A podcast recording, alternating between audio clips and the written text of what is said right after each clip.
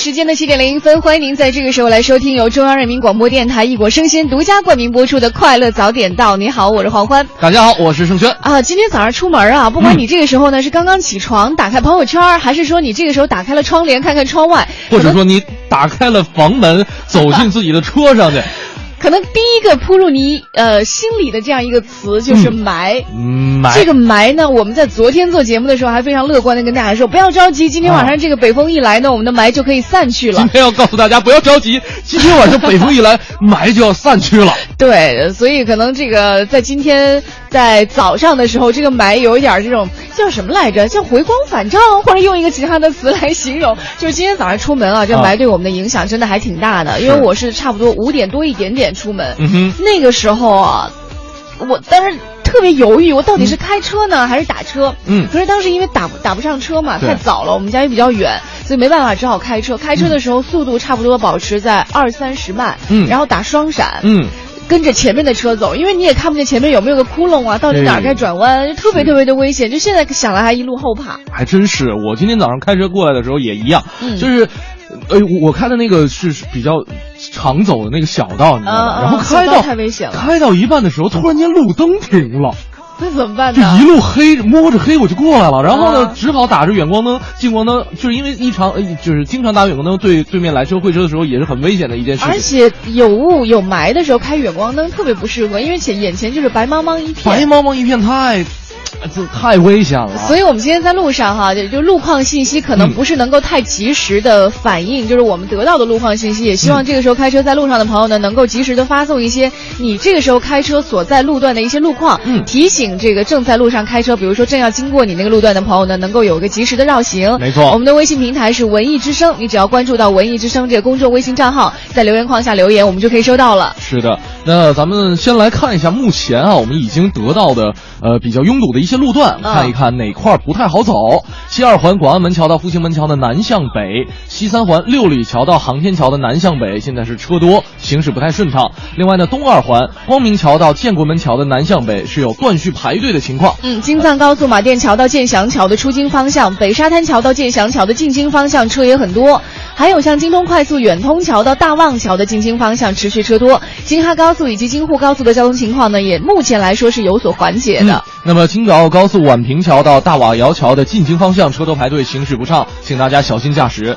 呃，还有朝外大街的西向东，同样也是车多的路段，可以适当的来选择建外大街绕行一下。另外要提示各位的是，二零一四年环北京职业公路自行车赛也开始举行了。那比赛期间呢，路线会采取一个交通管制措施，从今天开始啊，将涉及东城、西城、朝阳、昌平、门头沟、怀柔、延庆七个区县，还请各位呢注意选择好出行的路线，提前选择绕行。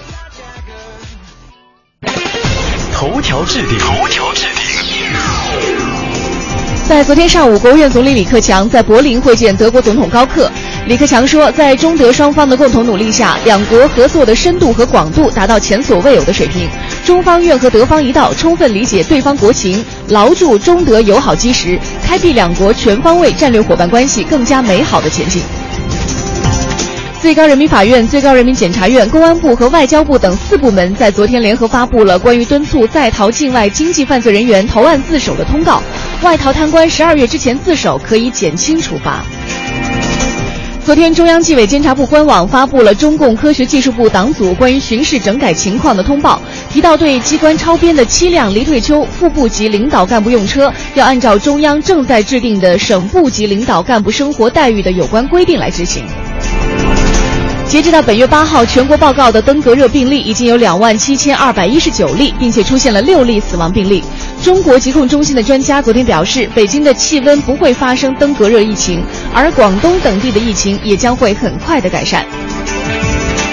同样是在昨天，上海市人民检察院第一分院以涉嫌敲诈勒索、强迫交易、非国家工作人员受贿和对非国家工作人员行贿罪，依法分别对二十一世纪网总裁刘东、副总编周斌、理财周报社发行人夏日、主编罗光辉、二十一世纪经济报社湖南负责人夏小博等二十五人批准逮捕。台湾全民发起抵制鼎新集团味全公司食品行动。昨天，外交部部长助理刘建超紧急约见韩国驻华大使全宁世，就当日韩国海警开枪致一名中国渔民死亡提出严正交涉。刘建超表示，中方对韩国海警对中国渔民暴力执法造成严重后果感到震惊，并且表示强烈不满，要求韩方立即彻查事件，严惩责任人，妥善处理善后事宜，向中方全面通报调查结果，采取措施避免类似事件再次发生。快乐早点到，给生活加点料。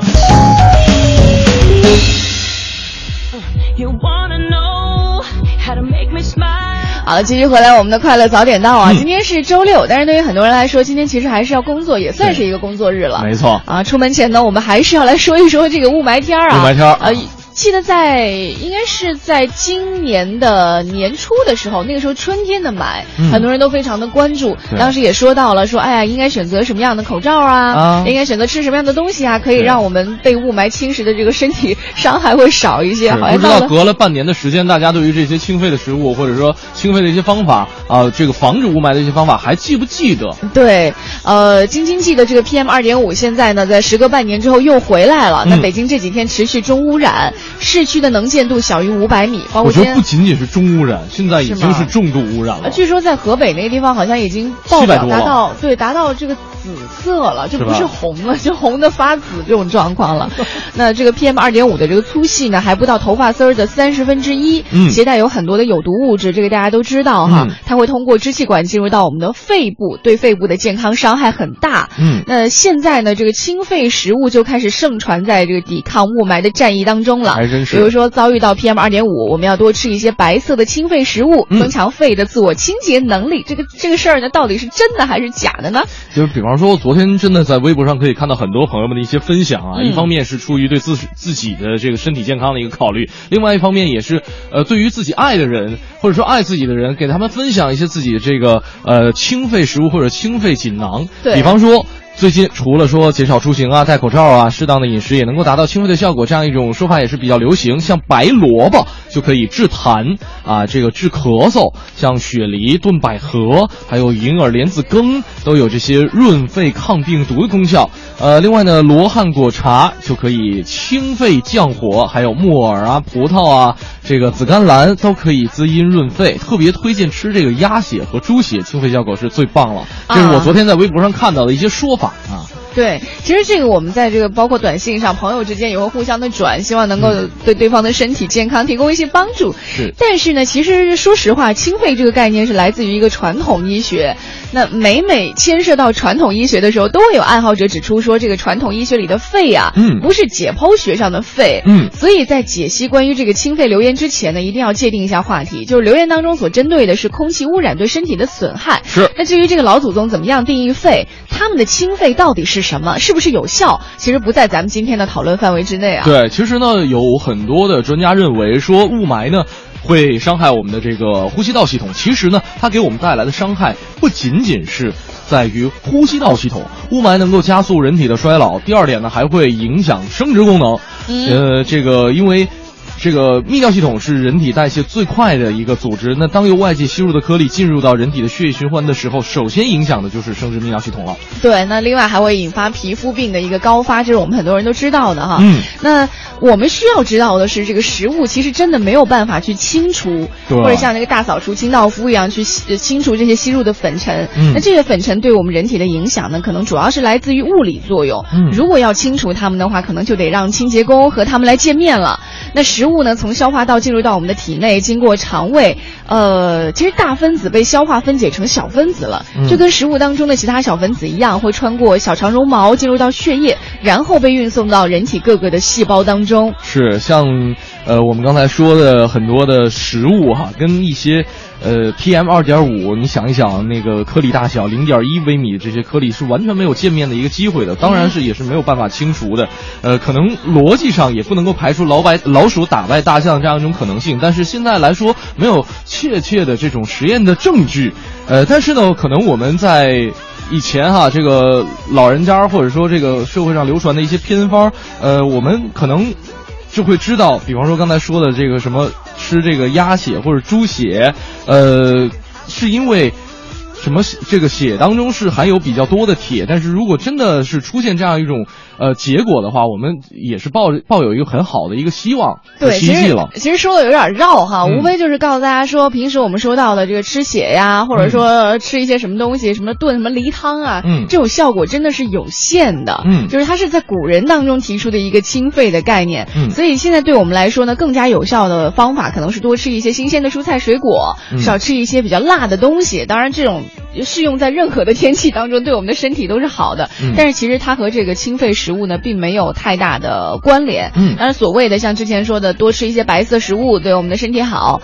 呃，白色食物就是白萝卜、银耳，还有像山药、百合、大白菜，它们仅仅是有润这个润燥清肺的作用，对肺是有一个保养的效果。如果你自己觉得合适呢，你也可以多吃一些，但是其实它对于这个清洁你的肺部内部的这个环境呢，起的效果或者是说，呃，对于清洁你吸入这个肺部当中的，或者说呼吸道系统当中的这个 PM 二点五是没有什么太大的作用的，但是可能会调节自己的这样一种身体的机能。对。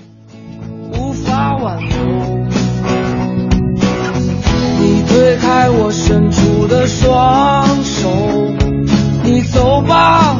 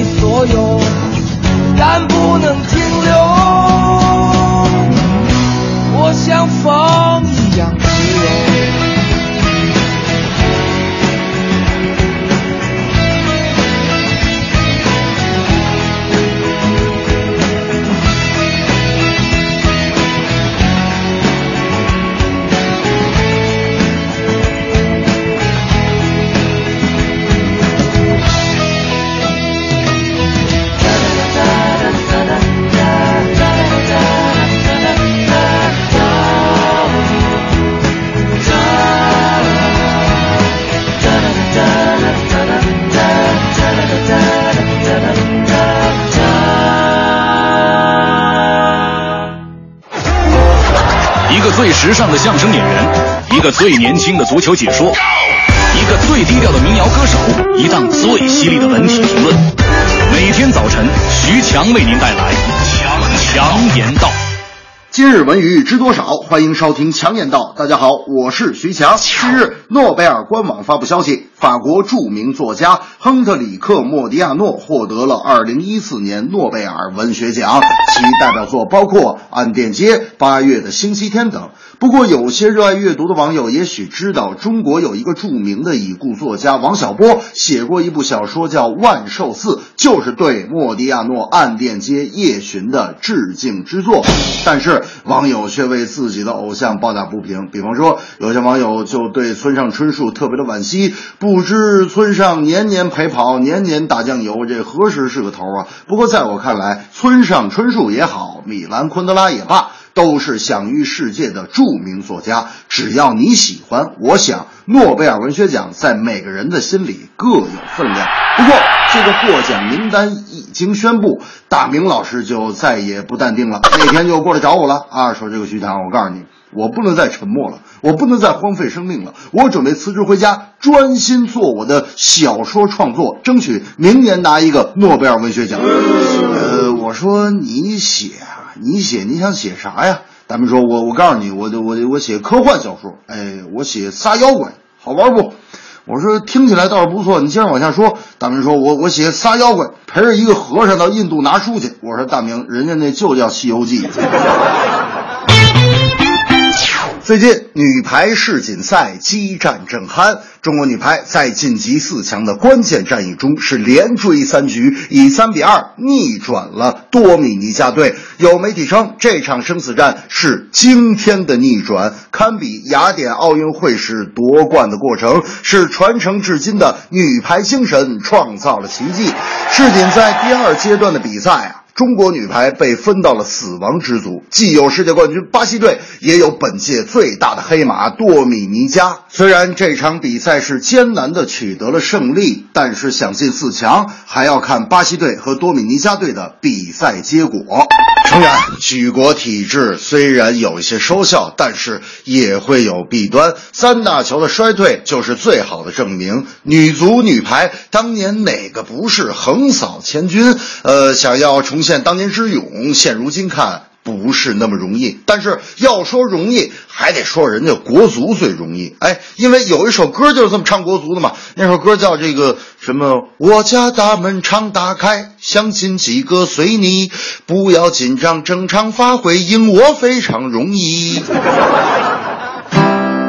某年某月的某一天。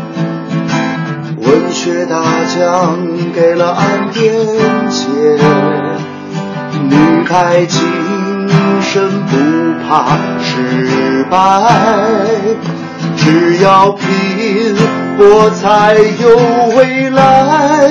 到如今年复一年，我不能停止怀念，怀念你，怀念从前。但愿那海风再起，只为那浪花的手，恰似你的温柔。快乐早点到，给生活加点料。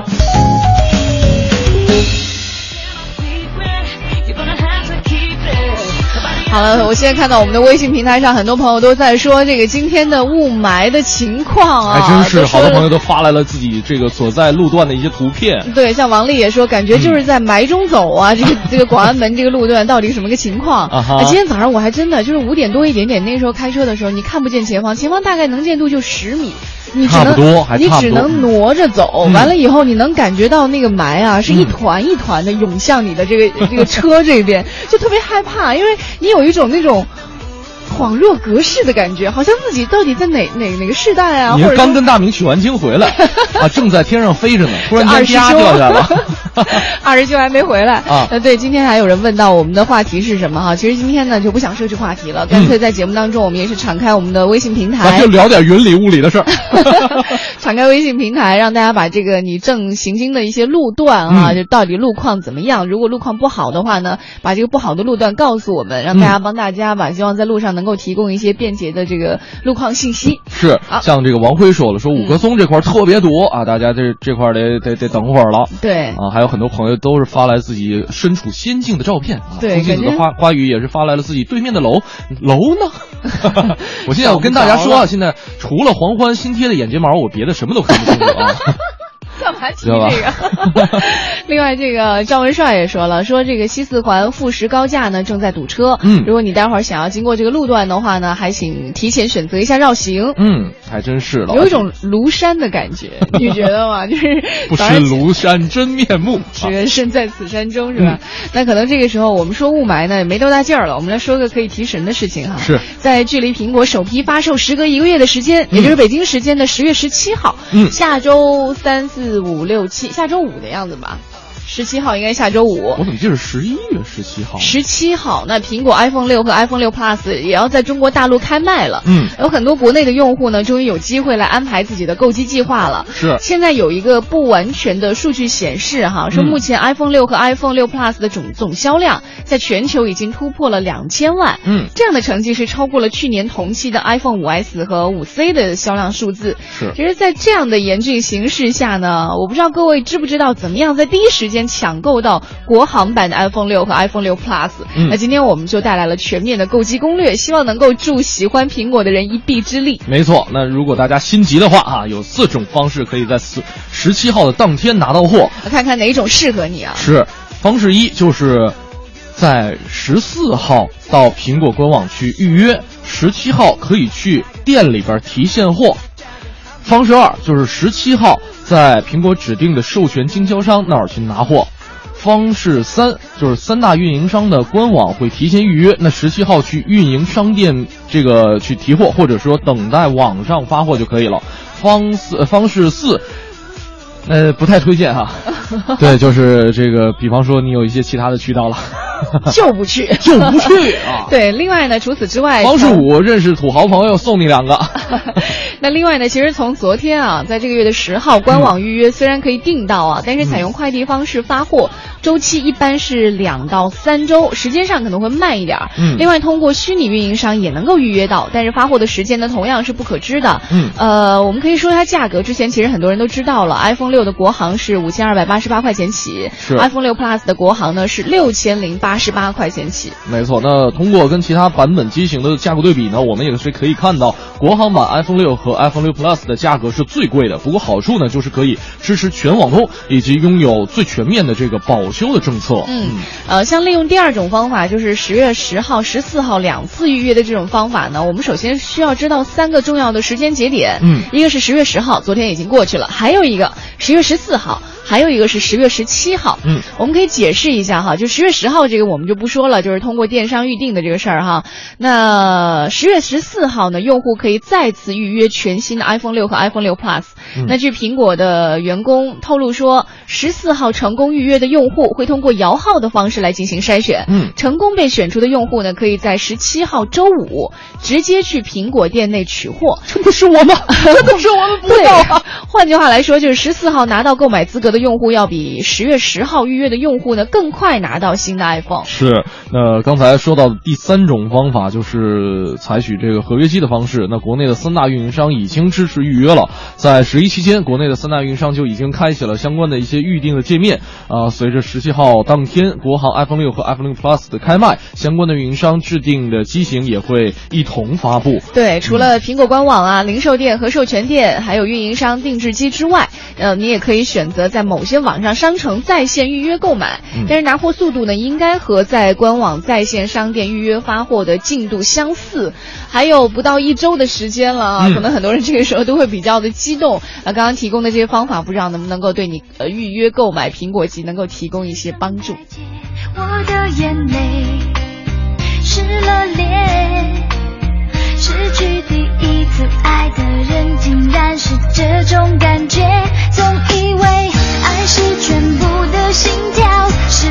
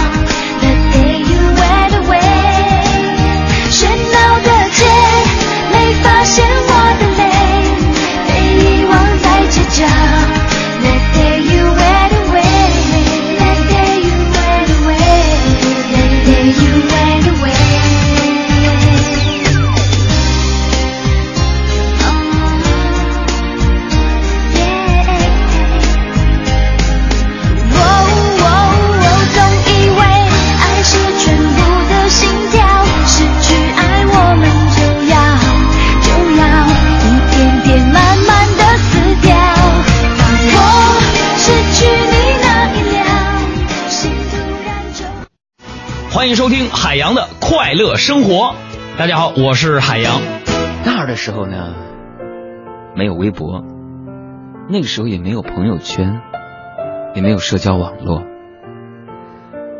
安静的自习室课堂，只有传来传去的纸条，用作交流。有一个暗恋的女孩，扔了一个纸条给我。之后，她对我眨眨眼，我喜出望外，迫不及待的打开之后，发现上面写着。原厂发货，保证正品，专柜验货，自留数量不多了，代购请找我。就是要把你照耀，就是要天知道地知道你知道我心思活了。别问我为什么为什么为什么我控制不了。一零六六听天下。来关注一下这一时段一零六六听天下。近段时间的最高人民法院、最高人民检察院、公安部、外交部联合发布了通告，表示外逃贪官十二月前自首呢是可以减轻处罚的。而十八大以来，随着反腐败力度的加大，一些腐败分子携款外逃受到了关注。有关人士说了，不管腐败分子跑到哪儿、跑出去多久，都要一追到底，将其绳之以法。没错，那经过研究决定，中央还成立了反腐败协调小组，专门负责统筹协调国际追逃。追赃的这个工作，从九月份开始，最高人民检察院也开展了为期半年的专项行动，集中追捕潜逃境外的这个职务犯罪嫌疑人。嗯，呃，来关注一下，今年开始啊，北京市政府采购的会议定点场所不再纳入五星级酒店。嗯，于是北京呢，近日有五星级酒店主动放弃星级，或者是通过资产重组等等方式来摘掉五星的帽子。嗯，同时在今年政府采购会议定点的场所当中，不少酒店啊都是无星级。没错，那有工作人员对记者说了，说作为五星级酒店，自八项规定之后，一些会议没法接，因此呢，主动放弃评星。工作人员说，年底。马上就要到了，这个会议啊预定是逐渐增多。虽然不再是五星级，但是并没有影响生意，老客户还会来。嗯。在八九年前呢，有着五百多年的紫禁城终于向普通人敞开了大门。当天有多少人参观了故宫，不得而知。但是史料记载呢，仅仅剪掉观众丢掉的鞋呀，就有一筐。昨天，故宫博物院悄然迎来了八十九岁的华诞，小卖部也即将休憩一新了，变身为故宫书店和故宫商品部，让喜欢故宫文化的观众可以不用买票进门就带走自己心仪的纪念品。是的，而故宫也将在休息区提供免费的无线网络。故宫西区有望在明年的五一期间开放，届时呢，开放面积将达到百分之六十五。我们可以看到，故宫人正在以这样一种务实的行动去推进平安故宫的建设，也为此呃以此为故宫庆生。嗯，来关注一场比赛啊！昨天晚上，中国国家队在武汉和泰国队进行了一场热身赛。张成栋第六十二分钟的传中，造成了泰国门将乌龙。孙可和杨旭在中场前连续进球，最终国足是三比零击败了对手。那面对缺兵少将的泰国队，国足下半场连续进球，最后哈是刚才黄欢提到的三比零取胜，这也是中国男足这个近六年来首次击败泰国队，球迷们是舒了一口气，在主场面对缺兵少将的这个对手，呃。怎么说呢？也是结束了对对手的三场不胜。与此同时，这场胜利也是呃近八年来这个第二次击败对手，恐太症可以暂时放在一边了。嗯，这里是由一果生鲜独家冠名播出的《快乐早点到》。在节目一开始的时候，我们也发出了这样一个倡议啊，嗯希望在路上开车的朋友呢，能够通过自己的手机微信发微信的方式来告诉我们说您所在的路段这个路况到底怎么样。是如果不太好走的话，有没有一些好的建议来提醒我们这个时候正在开车在路上，可能和你走在同一个路段，嗯或者接下来就要走在你这个路段的朋友呢，提供提一个醒儿哈，提一些建议。嗯你可以关注到文艺之声的公众账号，四个字“文艺之声”，在留言框下留言，我们就可以看到了。是的，但是呢，现在确实能见度还是比较低哈。大家在发微信的时候，来确保是停车的时候发，一定要注意安全。对呃，像唐莹说了，说这个京承高速封路了，必须从五环出。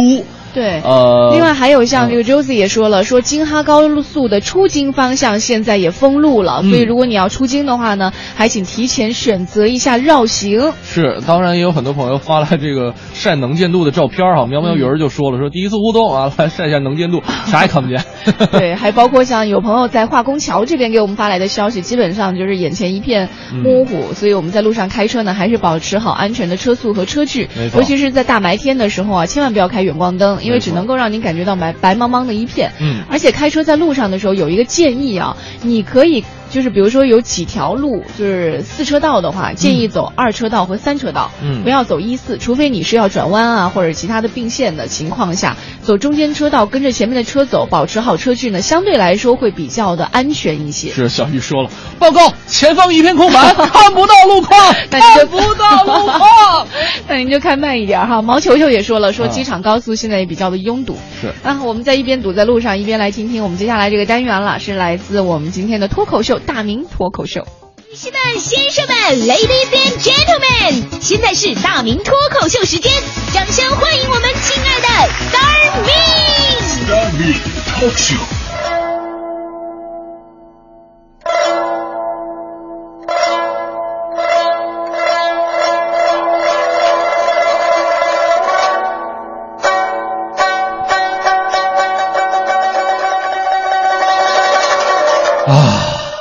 秋风萧瑟，入骨微凉。这是充满诗情画意，却又亘古苍凉的季节。有诗为证：枯藤老树咔嚓，小桥流水哗啦，古道西风啪啪，夕阳西下，断肠人在哎呀！有看官问了，在如此美丽苍凉的意境当中，断肠人为何哎呀呢？因为，在江湖上，这是最好的生离死别的季节，所以在这一天，有一场震古烁今的刀剑之战，将在紫禁之巅上演。曾经有一把刀，树立天下，战无不胜。他战败了王五的大刀，挑落了小李的飞刀，降服了谢逊的屠龙刀，力压张小泉的剪刀。这个无往而不利的刀客的名字就叫做欧阳徐强，人称刀郎。高手最怕的就是寂寞。于是天下之间，唯能跟这把刀相抗衡的，还有一把剑。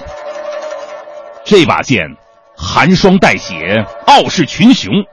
他杀退了步惊云的绝世好剑，挫败了灭绝师太的倚天剑，剿灭了天山上的七剑，砍断了三胖的火箭。这个天下无敌剑手的名字就叫做独孤大名。人称贱人。刀郎和贱人天各一方，贱人和刀郎两两相望。但是，英雄难过美人关，在这个江湖上，有一个女人，她的美丽让人无法形容，她的笑容让人无法抗拒，她的眼神让人无法捉摸。她的身高，呃，她的身材 让人无法忍受。她就是号称武林第一美女的上官欢。为了这个女人，世界上所有的男人都在争吵厮杀，刀郎和剑人也不例外。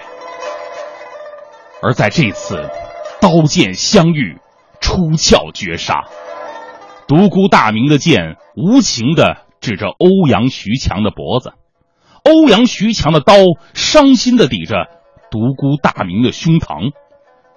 独孤大明和欧阳徐强曾是知交。欧阳徐强和独孤大明曾是基呃不挚友，如今刀剑相向，却也给了对方最后的机会。欧阳徐强冷冷的道：“这次你去不去？你若不去，我就杀了你。”独孤大明平静的说：“我当然不去，在你杀了我之前，只怕你会先死在我的剑下。”所以识相的话，你去。欧阳徐强拿刀的手紧了一紧，冷静的回答：“我死也不去。”两个人都给了对方机会，话已至此，无需再说。从此楚河汉界，割袍断义，两人立即动手。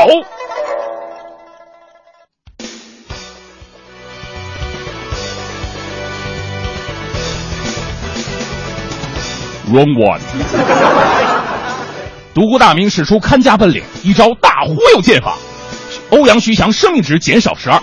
欧阳徐强回了一招独创神功瞎扯淡狂刀，独孤大明生命值减少十六。独孤大明再一招天天加班 欧阳旭强生命值减少一千零八十。欧阳旭强大喝一声，使出绝杀，天天开会。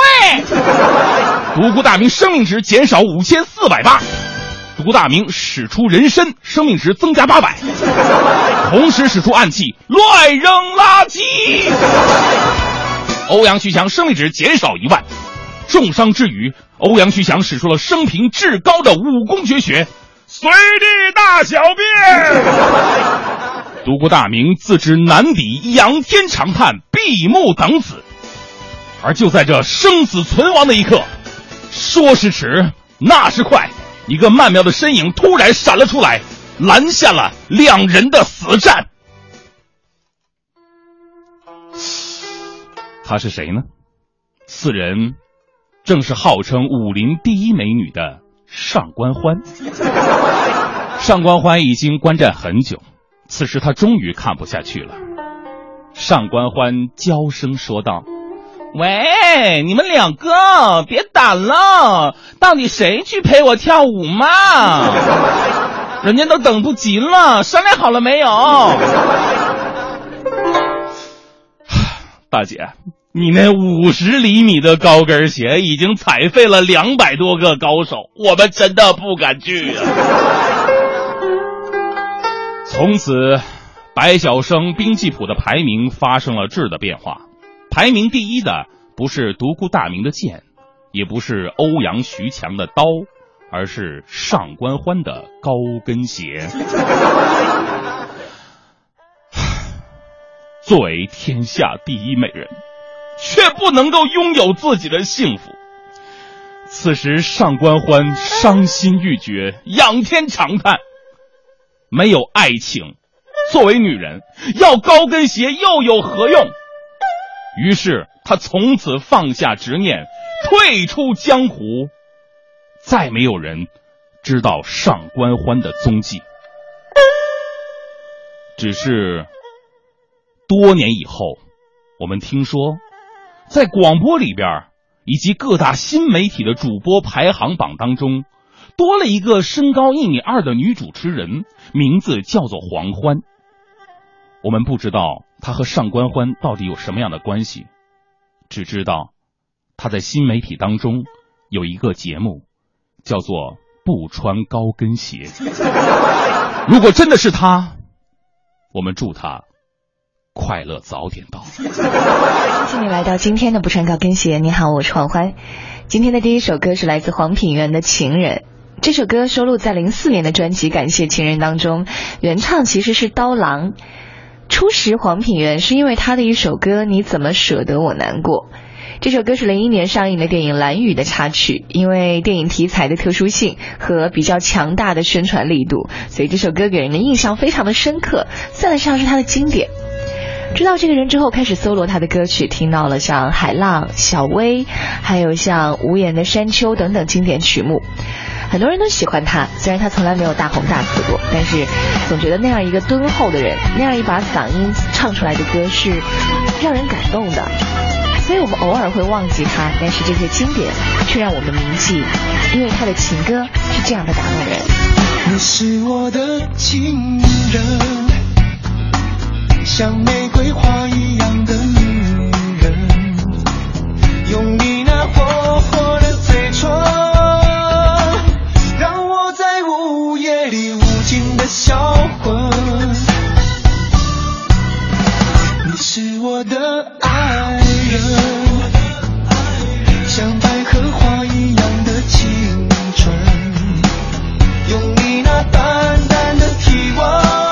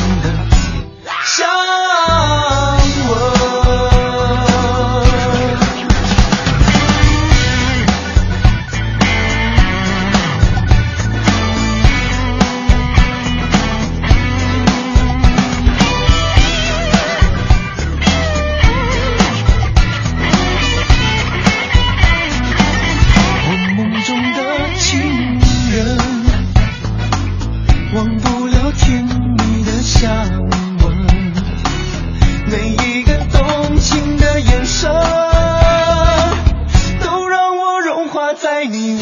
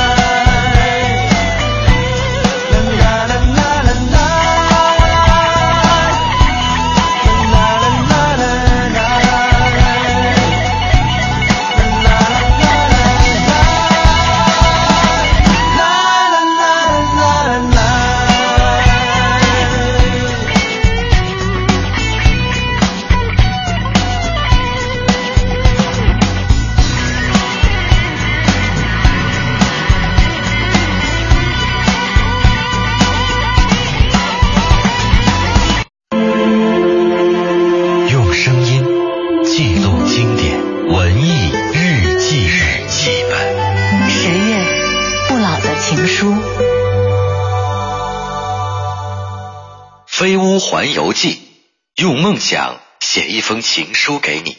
撰稿王雪。张爱玲幽怨地说过：“我见过白头到老，没见过恩爱如初。”想来也是，白头到老是给人看的，而恩爱如初却只能是自己的感受。如果一定要让别人感受到这四个字，多多少少都会有作秀的感觉。所以，在现实当中，如果看不到的话，那么也许一部 3D 动画电影《飞屋环游记》却能够让人深刻的感受到西方人对“恩爱如初”这四个字的解读。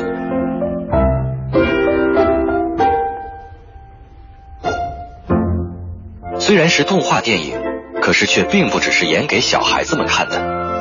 《飞屋环游记》的主人公是一位已经七十八岁的卖氢气球的老爷爷卡尔。在孩提时代最迷恋冒险的年纪，卡尔遇见了有着同样梦想的女孩艾丽，于是他们一块长大，并结婚，相伴到老。两个人一辈子都拥有着一个共同的愿望。那就是去电视里演的那个南美洲的天堂瀑布探险。然而，生活总是现实的让人无奈。一直到艾丽变成了老奶奶，卡尔也没有带着自己心爱的女孩去完成这个梦想。等到白发苍苍的艾丽奶奶终于离开了这个世界，变成了一张照片，留在了卡尔爷爷的手里。卡尔老了。政府想要拆迁他和最爱的艾丽奶奶一同生活了一辈子的小屋，卡尔爷爷坚决不同意，因为这所小屋子里留下的都是和艾丽奶奶一辈子的回忆。于是他找来了气球，把它们一个又一个的充上氢气，在挖土机就要铲倒小屋的最后一刻，成千上万的氢气球把整个小屋拔地而起，从此。卡尔爷爷带着和艾丽奶奶的共同梦想，一起飞向了遥远的天堂瀑布，去完成他们少年时的共同梦想。故事讲到这里，并不是一个结局，而是一个开始。氢气球带着小屋和偷偷混进屋子里来玩的小男孩一路飞着，遇到各种麻烦事，直到他们发现，曾经在电视上讲述探险故事的那个曾经的偶像，其实是个大坏蛋。这一系列环环相扣的情节当中，都渗透着卡尔这个七十二岁的老人对于自己已故妻子的深深爱意。天生木讷的卡尔不会对爱着的人说出或写下甜言蜜语，却用完成爱人梦想的行动写下这世上最美的情书。而摊开这封情书，读到的不就是“恩爱如初”这四个字吗？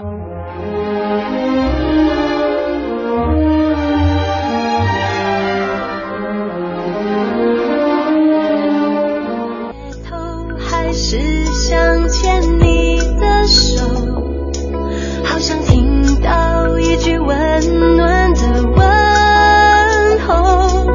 虽然我们说好了还是朋友，但为什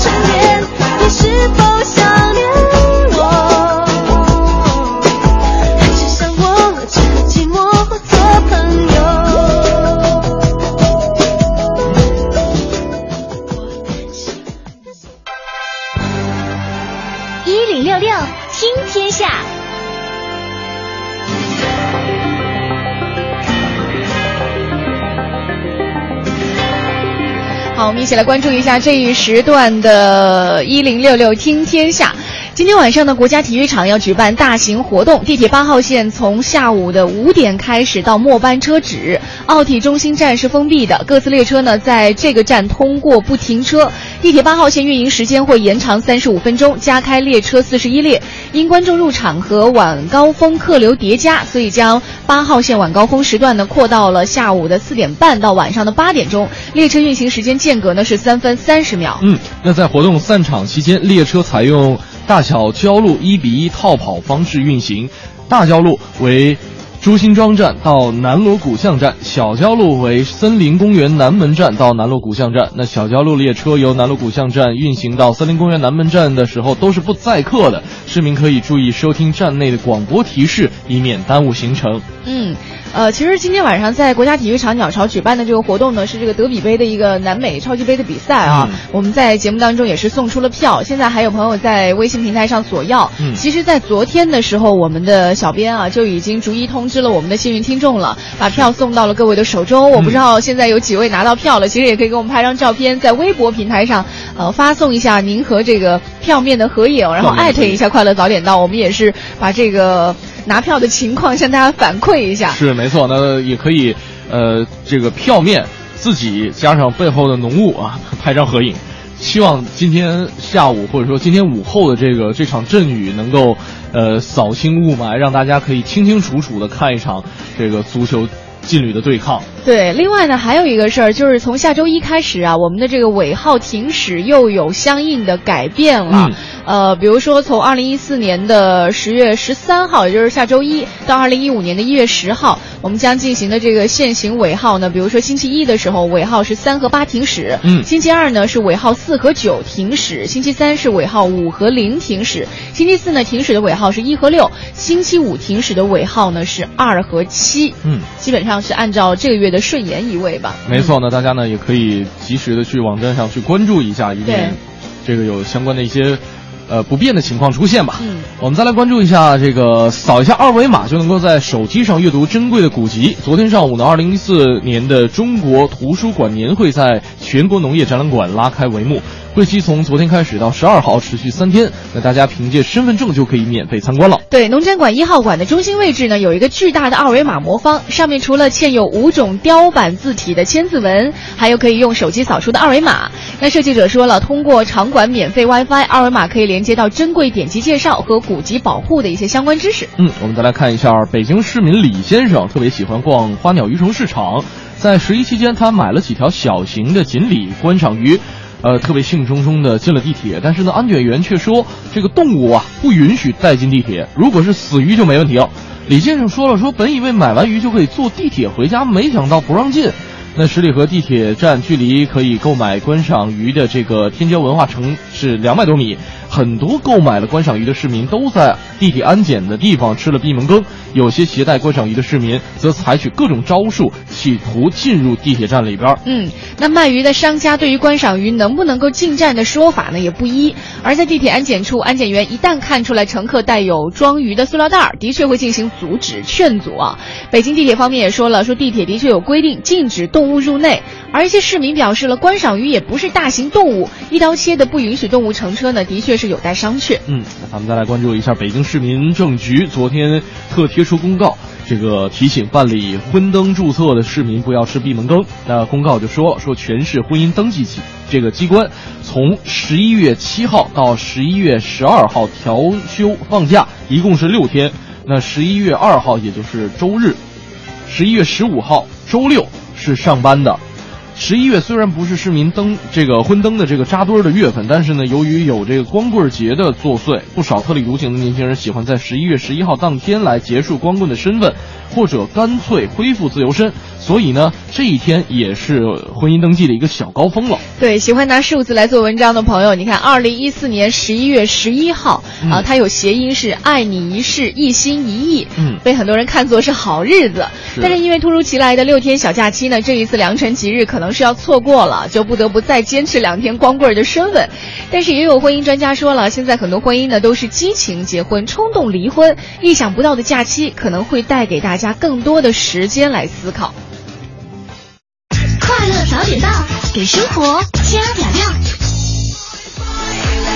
好，欢迎您继续回来，由一果生鲜独家冠名播出的《快乐早点到》。今天在节目当中也是呼吁各位在路上的时候呢，在保证自己安全的前提下啊，能够发个微信来提醒我们在路上的朋友什么地方路况不太好，是提前的选择绕行。是，你看一下，有一些朋友给我们发来消息啊，像这个粪超子就说了，说北五环过了仰山桥就不动了，这个地方可能我们大家还需要留意一下哈。北五环过了仰山桥这个路段。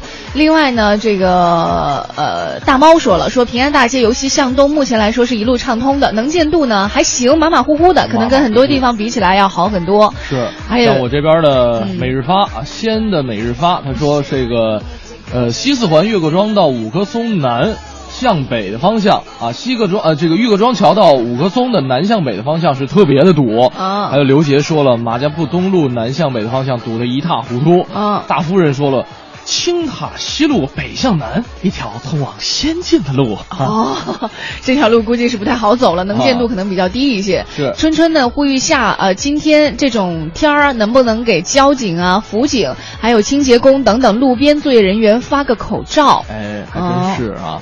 呃，然后这边 Lazy 说了，说京承高速进京方向白马路收费站好多车逆行啊，哦，好多车逆行啊，是京承高速的进京方向白马路收费站，后车一定要注意安全，这这太危险了啊！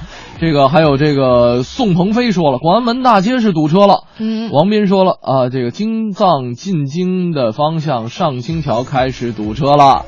刘杰说：“杨桥到丰益桥一路畅通，但是呢，再往北就堵死了。哎，那路上到底有一些什么样的状况？我们大家还请互相提醒一下哈。嗯、呃，涛干脆说了一句最总结的话：所有的路况都不太好，大家坐公共交通吧。啊，其实出门之前做一个选择会比较好一些。是刚才那个公共交通方面，也有朋友们发来微信提醒我们说，十三号线由于天气原因哈，对，呃，也是会减少发车数量，对，来增大发车间隔。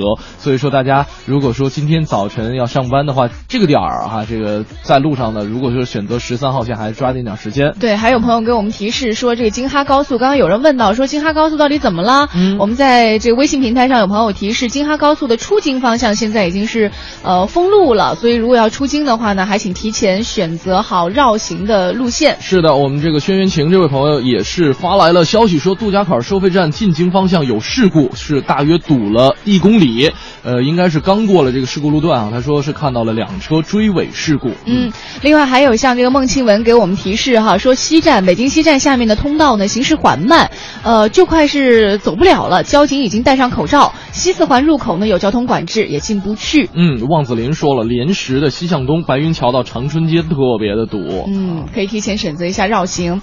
我们一边来关注路况呢，我们再来想一想今年春晚的事儿。你看，离春晚还有不到四个月的时间，是吧？嗯，对，央央视的羊年春晚总导演千呼万唤呢，到现在仍然是犹抱琵琶半遮面。嗯，但是最近呢，有记者就了解到，总导演人选呢，已经基本锁定有过两次指导春晚经验的哈文的身上了。是，那至于这个总导演的人选呢，是一直有消息爆出。嗯，像咱们在国庆长假之前就有消息说，二零一五年的春晚可能会由李涛、杨浩这对年轻的呃朋友啊，这个联合搭档指导。那这两个人都曾经是哈文、冯小刚。春晚核心团队导演。那前两天呢，又有爆料说，现任央视戏曲音乐部主任的郎昆很有可能会出任羊年春晚的总导演。对，郎昆曾经在九一年、九四年两届春晚当中担任总导演，资历也很深。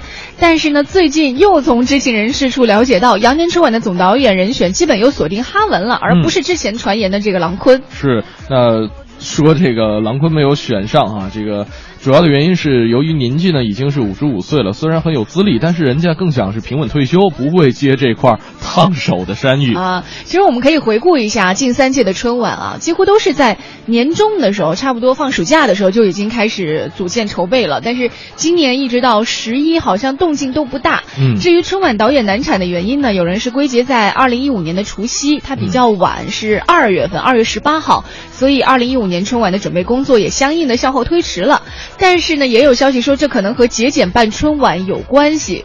对，但是呢，在十月中旬的时候，央视呢将会召开黄金资源广告招标会。那央视广告招标历来也都是各个大企业广告投入的重中之重，广告商也是不惜砸重金。分秒必争，央视对于广告的招标也是特别的重视，每一年几乎都会派出豪华的主持人阵容去参加的。那因为在央视的广告招标当中涉及春晚广告套装的一个招标，所以按照往年的惯例呢，春晚团队也会亮相。那记者从知情人士处了解到，今年的央视广告招标会上，春晚团队会公开亮相。那看来究竟谁指导羊年的春晚，马上就可以确定了，大家也不用太过的着急。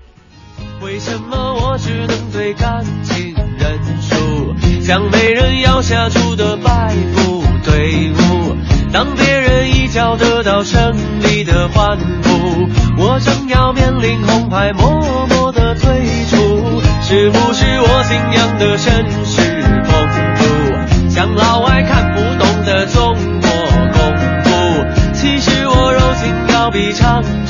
天赋，只等那梦想里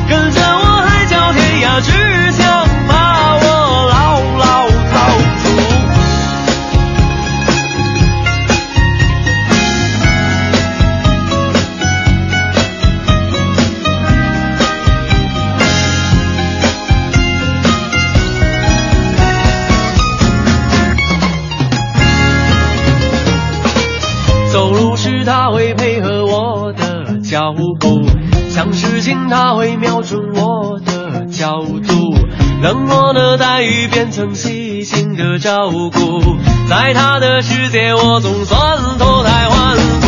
嘿，总有人给我满足，会崇拜我的态度。在他的眼里，我是威风凛凛大名人物。嘿，总有人给我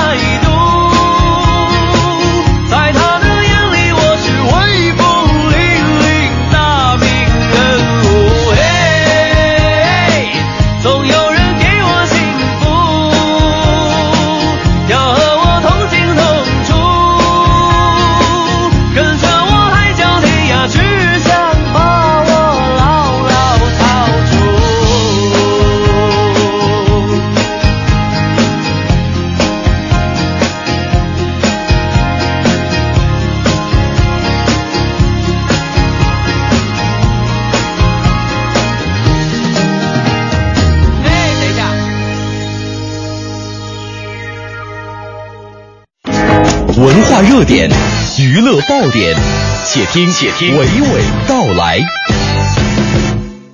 快乐早点到，给生活加点料。朋友们，大家好，我是吕伟，欢迎收听今天的娓娓道来。今天娓娓道来的主题是缤纷周末。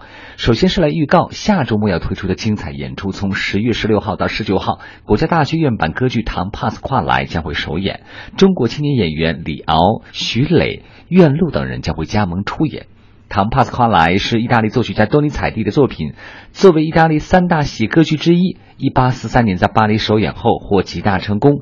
而剧目的故事是围绕着富有吝啬的帕斯夸莱、寡妇诺丽拉以及帕斯夸莱侄子爱丽斯托展开。演员在演唱的同时，还需要夸张诙谐的表演，这对演出人物怕老爷的演员李奥来说是一次双重挑战。李奥更是认为，对喜剧人物的掌控比悲剧还要难。我觉得喜歌剧啊，这个你看似它是一个很欢乐、很高兴，到处都是洋溢着欢笑，演喜剧的人内心其实是。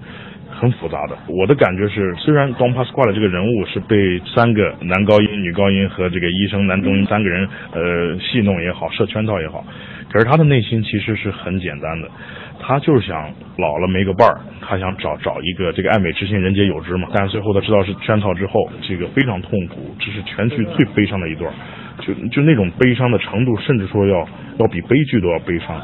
所以这个人物看似是一个喜剧人物。其实他是有很多的这种悲情色彩、复杂的心情在里面。刚才的帕斯夸莱是一个吝啬的剧中人物，而现实生活中我们看到的是一个以艺术传递爱心、音乐传播温暖为主题的公益活动。近日在北京推出了戏剧教育关爱计划，这个计划是以音乐剧《妈妈再爱我一次》的演出为契机，呼吁全社会关注青少年成长中的亲情教育。音乐剧《妈妈再爱我一次》由李顿制作，金培达作曲，讲述一段母与子之间关于爱的故事。剧情取材于现实生活，结合了上海浦东机场留学生刺母事件，增加了爱情、友情等多种元素。为了让更多儿童欣赏到优秀的剧目，每场提供五十张免费的门票，邀请社会弱势儿童、贫困大学生进剧场感受音乐剧的魅力。制作人李顿谈了这一次活动的初衷。我是觉得。呃，中国的这个教育问题啊，真的是到不能不说的时候了。孩子的心理和他对社会的影响，和社会对他的影响，也出现了很多畸形的问题。这也就是我为什么要做这部戏的原因。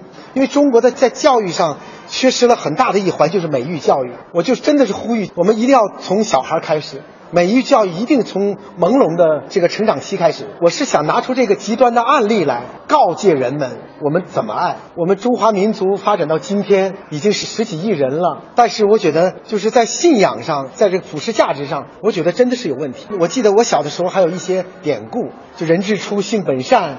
或者孔融让梨，现在这些典故都没了，都是盲目的灌输，从小到晚的灌输，从小到大的灌输，有用的也灌进去了，没用的也灌进去了。我觉得这种灌输，第一点，孩子们丧失了情商，丧失了他的想象力，而且丧失了人世间彼此之间最重要的亲情。这个我认为现在真的是要拉起警报了。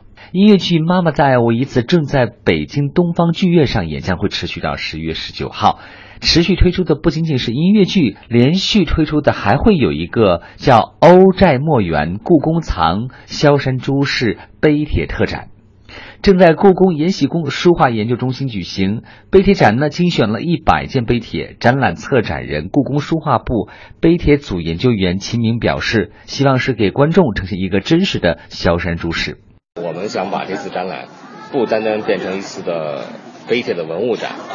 我们其实想做的一个更有人情味儿一些，就是想告诉大家一个朱家俊先生的父亲朱义安先生在民国时期建藏碑帖的一个故事。这些文物只是他在建藏工作的一个结果，但是每一件文物后头都有一个过程，无论是得到或者是缺憾，都有当事人的一个心态在里面，而且。你说到很多家具问题，我们也想还原一个，就是现代人可能很少了解过去的民国时期的这些知识分子、这些文人，他们是怎么样进行学术研究、进行碑帖研究的。我们就想还原一个，就他那个历史氛围，就是在过去很少有娱乐活动的时候，文人们其实把这个当成自己的最大的一种爱好，所以大家可以看到一个就是很有家居氛围的文人的书斋。这个周末，你只要凭借故宫博物院门票就可以免费参观这个展览。免费的文化艺术活动是备受百姓期待的。那么，即将在二零一五年上演的苏迪曼杯羽毛球混合团体世界级的比赛呢，赛事将会有来自于世界各地的五十多个国家和地区的运动员参与。作为东道主，中国广东东莞市副市长郁立军表示，很有信心借此机会让更多的当地年轻人参与到羽毛球运动中来。东莞也为当地市民提供好服务。工作和生活附近啊，都能找到适合他们打球的一些场馆。免费培训了大概有一万三千多人。我们比赛呢是每年大概是有六百多场。企业本身呢，我们也鼓励他们呢举行各种各样的羽毛球活动。企业里面球队呀、就已经有五百多支，所以可以说呢，在东莞都可以找到锻炼的场所。今天的内容就是这些，明天见。快乐早点到，给生活加点料。好，这里是由一果生鲜独家冠名播出的《快乐早点到》，这个时候是北京时间的八点二十五分。其实离我们这个早上最严重雾霾时间已经过去有几个小时了，没错。但是还是有朋友给我们发消息来说，比如说刚刚看到有个朋友给我们发了一段话，说雾雾雾雾雾，啥都看不清啊。对，这个这位朋友是叫宁新伟。宁新伟啊，嗯。这个雾雾雾雾大雾，然后呢发了一段英文，英文翻译过来是啥都看不到，啥啥都都看看啊，不不 对，闹闹所以。我们在路上开车哈、还是谨记在雾天呃霾天开车啊，千万不要开远光灯。哎，今天还不真是不单单是霾，今天还还是有雾雾是吗？对对，雾霾在一起了。嗯另外，在开车的时候呢，就是如果是真的能能见度特别不好的话，记得开双闪，这样的话可能也方便别人看到你。嗯，来看一下像荷叶说了，开雾灯打双闪，慢行少并线。对，哪里都慢，哪里都是雾。我在北京，我愿意为为 APEC 会议做贡献。只要放假，绝对不在北京待着，不给北京添乱。嗯啊，为会议腾地儿，从我做起。就是这是从昨天下午开始在朋友圈上疯转的一个段子。啊，对啊，其实这个时候呢，我们在路上也可以像之前的这个呼吁一样，你可以把你所在的这个路段的路况啊，通过发送微信的方式方式来告诉我们大家。我们在这个文艺之声快乐早点到当中呢，也是播送给更多的人，希望能够在路上为你提供一些便捷吧。像刘义林说了，国贸桥东向西的方向有两车相撞，在进入三环口旁边，而且呢，这个地方雾大霾也大，后车注意避让了。嗯国贸桥东向西的方向是有两车相撞啊，呃，还有这个。家家的寻找者，他说，京开出京四环到五环之间行驶缓慢。大军说了，说北京通州进京的司机朋友，目前呢可以选择绕行台湖，由东往西走到头，走京津第二高速，这边特别好走。哎，刚刚是大军还是谁在微信平台上还给我们发了一张照片，好像嗯。京津高速这边路况还不错，对。也没有封路，然后呃，这个天这个天气情况也还好对。哈，这个还能看清前面的道。我对们打开大图，应该是京津津高速速入口这个地方。对，嗯，呃，再来看看哈。来看孟庆文给我们发消息了，说刚才在西便门桥啊，还看到戴着口罩跑步的，为了健身啊，也大家都是蛮拼的。哎，我今天早上起来，这个给你买早点的时候也看到了啊，真的吗？啊，真有，有戴口罩吗 呃？没戴口罩。哎呦，真是对，提醒这个咱们有晨跑习惯的朋友哈，这个建议还是戴上口罩，而且呃建议还是别跑了。啊，对，就如果戴口罩的话，也要记得戴那个 N 九五的，之前不不值当啊，啊真真不值当啊！而且如果是家里有这个呼吸系统疾病啊，还有像这个老人、小孩的话，建议就别出门了。即便关着门的话，这个房间里面也开着那个呃，就是空气净化器。空气净化器而且记得这几天空气净化器一定要及时的这个更换或者清洗一下这个过滤网或者是之类的。然后善说了说，北京以后的这个车啊，这个雾灯都改叫霾灯，啊 请大家打开霾灯。啊霾灯，这个说法挺逗的。对，哎，呃，刚才我们说到这个口罩哈，呃，这边有朋友也是晒出了自己的这个戴口罩骑车的一个图片。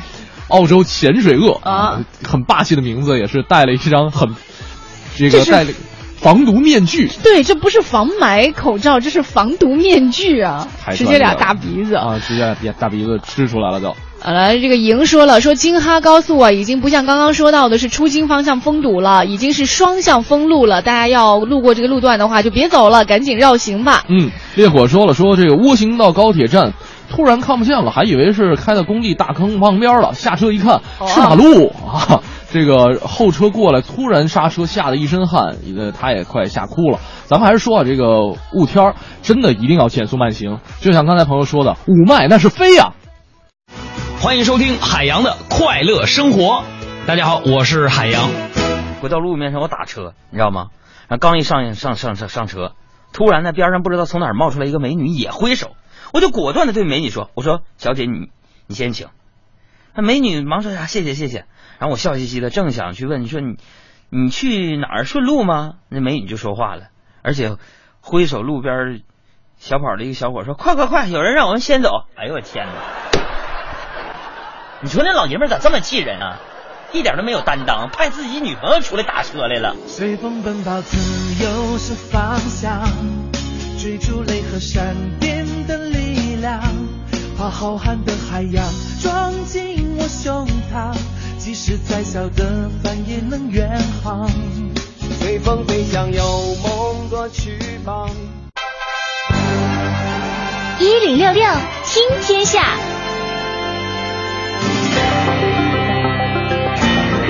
这一时段一零六六听天下，我们来关注一下诺贝尔委员会在这两天也宣布了，将二零一四年诺贝尔和平奖授予印度儿童权益活动家卡拉什。萨塔什和巴基斯坦女孩马拉拉，以表彰他们为保护儿童和青年人的权益，尤其是受教育权利而进行的斗争。嗯，而美国一家民意调查公司近日发布的一项调查结果显示，超过半数的美国人认为总统奥巴马已经不配获得诺贝尔和平奖。奥巴马就任美国总统之后，因为提倡无核世界，曾经在2009年被授予诺贝尔和平奖。另外，澳大利亚运输安全管理局在一份最新的报告中表示，MH370 航班因燃油耗尽，在印度洋上空低速盘旋，最后坠入大海。报告说，根据飞机的模拟系统，MH370 在燃油耗尽后左向缓慢飞行，并以低速在海面上盘旋，最终在发动机熄灭之后不久坠海。报告说了，说这个飞机的坠毁地距离目前搜搜救人员的这个搜索人员的搜寻地相对接近。此前呢，呃，调查人员证实对失联马航 MH 三七零航班的优先搜索区域再次向南移动。澳大利亚交通安全局称，正在进行的分析帮助调整了本周开始的水下搜索。嗯。自西非爆发埃博拉病毒疫情，并且导致多人丧生之后，世界陷入了对埃博拉病毒的极度恐慌当中。近日呢，一名男子在乘坐全美航空公司从费城到多米尼亚共和国的班机的时候，因一时脑热，故意在打喷嚏之后呢，告诉旁边人啊自己刚从非洲回来，并且自己感染了埃博拉，一时间引起了机上全体人员的恐慌。嗯，那飞行人员随即做了汇报，航班在。多米尼亚共和国机场降落之后，不少卫生人员穿着防疫服奔涌而来，想要带走该男子。尽管呢，后来该名男子一直解释说，说自己只是开玩笑，而且从来没有去过非洲。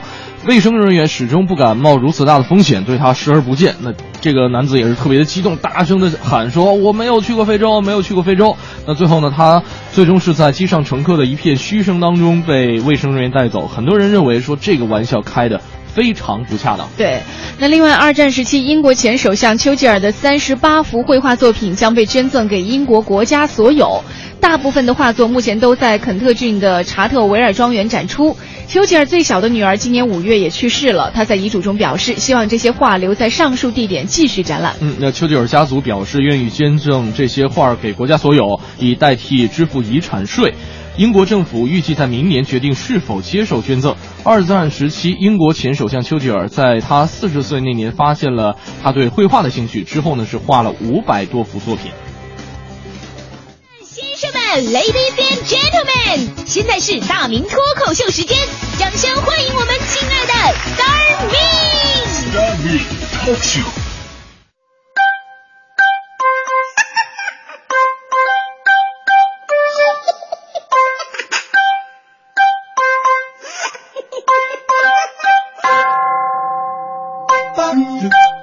好，欢迎各位啊，来到今天的大明脱口秀，我是大明。呃，国庆假期呢，总算是放完了，很多朋友啊，估计都是痛并快乐着过来的。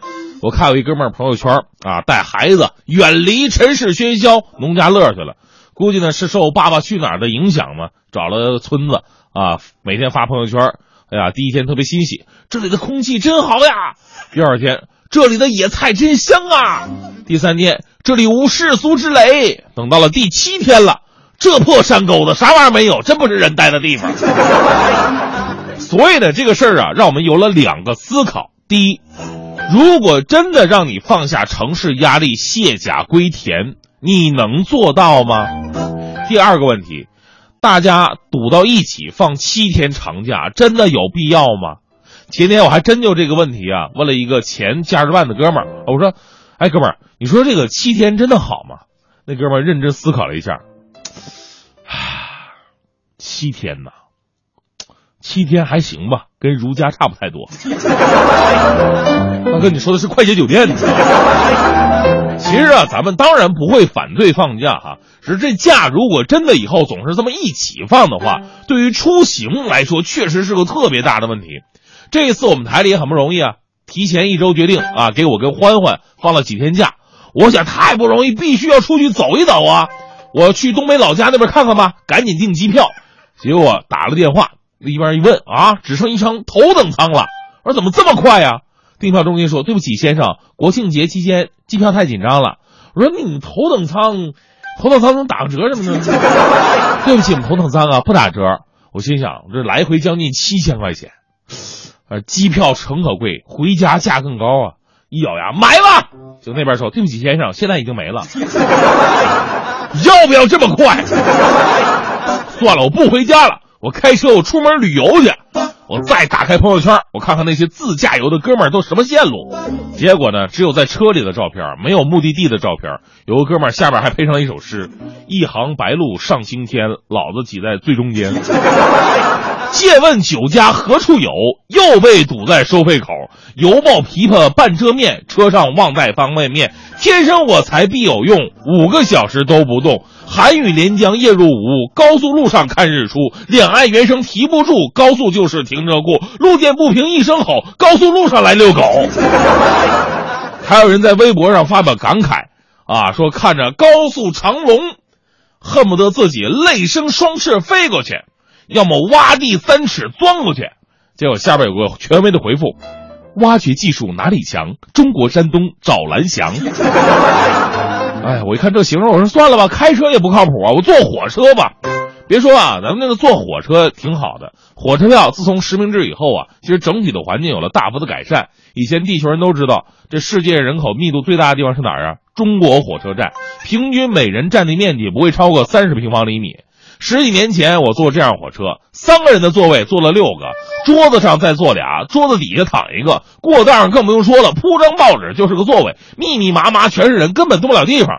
有一老头在火车想上厕所，一共就五米的距离，挤了俩小时愣没挤出去，最后就地解决了。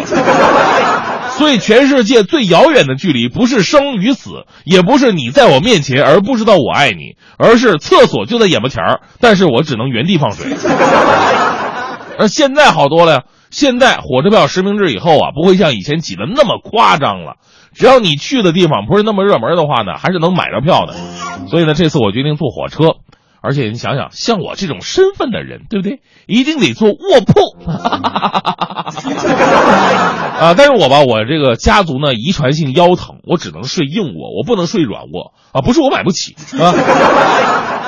其实，如果能把火车的环境改善，坐火车绝对是比坐飞机更舒服、更有品位的事儿，而且心理感觉更加安全。你看，在国外，尤其是欧洲，火车票比飞机票都贵，而且大伙儿都愿意坐。总之说了这么多，我就证明我坐火车是因为我是有一品位的人，对不对？我买好了票，我登上了北上的火车，当时心里边一阵激动啊！火车才是一个有着艳遇机会的地方，才会让我心花怒放啊！你想想啊，飞机上是空姐长得漂亮，那空姐跟你有什么关系啊？啊，就像就就就就就算你想动墙的话。你被安全带勒着，你根本动不了啊！只能在发放飞机餐的时候趁下摸着摸下手什么的。你干不了别的，你开车出游更无聊，旁边坐的都是自己媳妇儿。只有坐火车，自由的行动，随机的选择，一个屋里边上中下对着六个卧铺，总有一款适合你。这才是我此行的第一目的。我当时订的是下铺，下铺嘛好，便于观察。而且如果有美女，白天不睡觉，可以直接坐我床上啊！所以我上了车，我把行李往那一放，我开始观察我这周围，结果把我震惊了。首先说我睡睡我上面那中铺吧，是一个三百来斤大胖子。胖并不可怕，睡上面的胖子才可怕。我真真的，我看着他把那床板在我眼巴前被压成了一张弓形。我心想，这得多大分量，能把床板子给压弯了呀？那能不能半夜睡觉掉下来呀？这难道是我错觉吗？我睁大眼睛，刚准备好好看一看，结果那胖子一翻身，震起来一堆木头渣子，全都掉我眼睛里边了。哎呀，这家把我疼的闭眼睛睁不开呀！算了，眼不见心不乱。就在这时候，一股恶臭扑鼻，直接把我逼吐了。哎呀，我我眯着眼睛，什么玩意儿？谁把我腌了三十年的咸鱼带火车了？结果我左上方传来一个沧桑的声音：“哎呀，小伙子，对不住啊，我这就把鞋穿上。”我想，大哥，你多长时间没洗脚了？你在火车上注意一下影响好不好？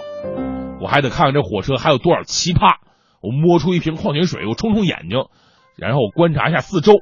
我上面那中铺啊是那个大胖子，左边上面那中铺呢是那个臭脚男，啊，再上面最顶上那两个对着的上铺更加奇葩，俩人一边一个对着打扑克，贴的满脸条，满脸通红，抽着把火，喊的唾沫横飞，什么仨勾俩二的，哎呀，这把我气的，我说你们两个人打什么扑克啊啊？要不要带我打一起斗地主去？你说六个铺加上我五个大老爷们，这是什么样的几率啊？最后我的希望就落在我这旁边那下铺上了。我仔细一看，别说，我我左边的下铺还真的躺了一个二十来岁的大美女，面冲着里边。哎呀，但是从后边来看呢，这身材呀，这脖颈，我心想，皇天不负有心人呐。在这里有温馨提示，收音前的各位单身男同志，这种机会一秒钟都不要犹豫，还想我该怎么跟他搭讪？不要犹豫，狼多肉少啊，不是那个僧多粥少啊，对不对？你犹豫一下，上面那个臭脚大哥就有可能抢了你的先，对不对？所以我第一时间先拍他，再搭讪。我手刚伸过去，结果发现不对，这个美女脸冲里边，为什么会有一双粗糙的大手在她后腰那扣着呢？上面还带毛。我再仔细一看，嚯，一男一女堆那热吻呢，叭叭带声的。当时我就崩溃了。我说：“难道我们现在火车上的素质都是这样的吗？我们总是在抱怨中国铁路的种种弊端，但是我们自己在上面又是一个有素质的人吗？难道我们自己就跟中国整个大环境是没有任何关系的吗？所有责任都是有关部门的吗？”就在这个当口，我看见对面火车窗户旁边那俩座位上坐着一个淡定的少年，他眼神清澈的望向远方，表情非常从容。似乎周围的嘈杂都与他无关，仿佛一不小心就会飘然出尘。哎呀，这是高人呐！于是我上前询问我说：“兄弟，为何在如此吵闹的车厢，你还能如此淡定，竟能无视尘世的喧嚣而坚守本心，什么都不干呢？”只见这位兄弟转过头，面带微笑，回了我一句：“哥，有充电宝没？老弟手机没电了。”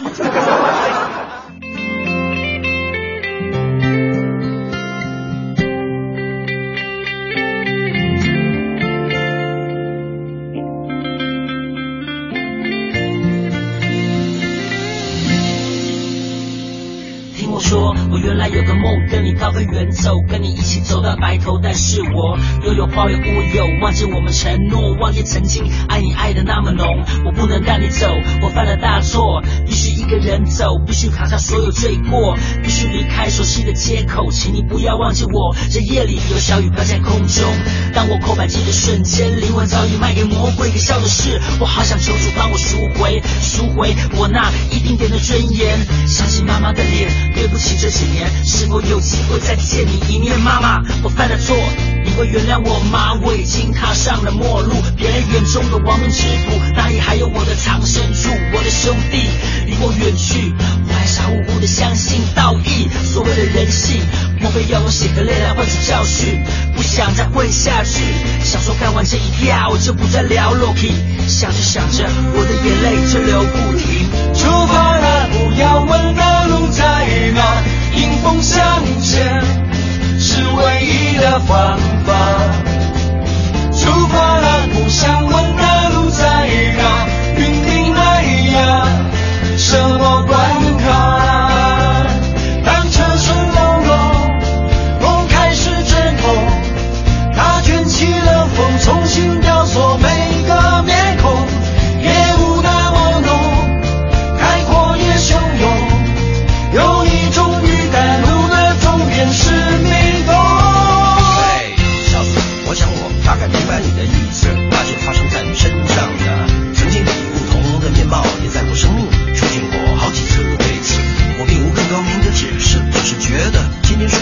一个合适的日子，我们就各自用舒服的姿势，用擅长的方式给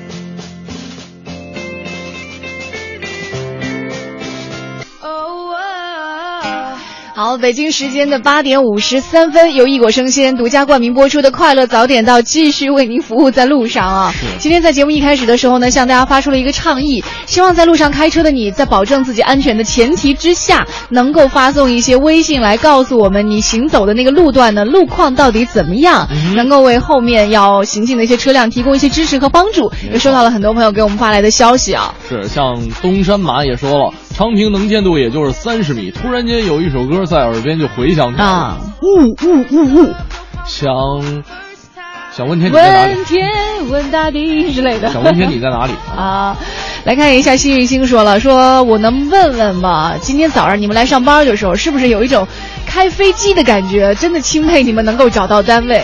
哎，你你还别说，一边旁边是一团一团的雾，对，一边呢，我们这个你知道开飞机啊，旁边如果有云彩的话，这相当于是在这个对流层，飞机经常有颠簸。哦，那路上呢，你知道我开的小道，嗯路上有什么井盖啊小坑啊，我也看不清楚，就那车当了当了当了当了，一路颠簸过来 一路颠簸过来，还真的是盲开。哎呀，真是盲开。对，像我们家住的远呢，我基本上开过来的时候，我已经找不到路标了，因为岔嗯路口我也不知道到哪个路口该转，于是就开了导航，导航把它那个精确度啊放大一些啊，前方一百五十米该右转了啊，然后就慢慢开慢慢开，蹭到右边去。基本上这样，我真真的还是提示各位啊，如果你不是一个开车特别好的老手的话呢，如果能打车打车，能坐公共交通就坐公共交通，嗯能不上班的话那就最好了。